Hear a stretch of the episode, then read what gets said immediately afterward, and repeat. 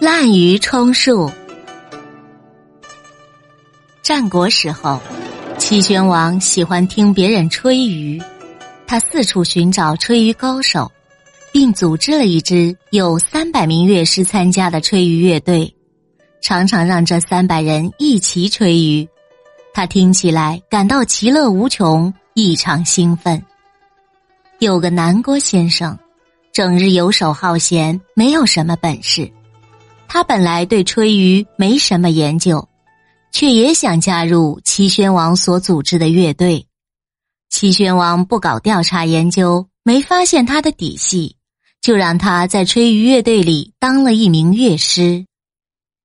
南郭先生在每次吹奏之时，就在大乐队里拿着鱼摇头晃脑的装样子，好像很会吹竽。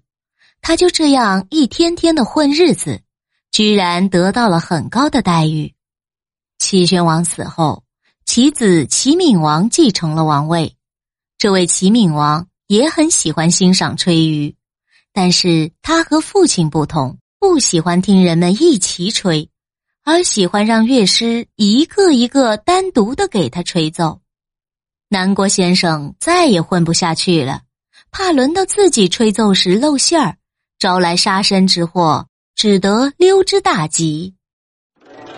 成语“滥竽充数”比喻没有真才实学、没有本事的人混在行家里面充数，或比喻用次货冒充好货。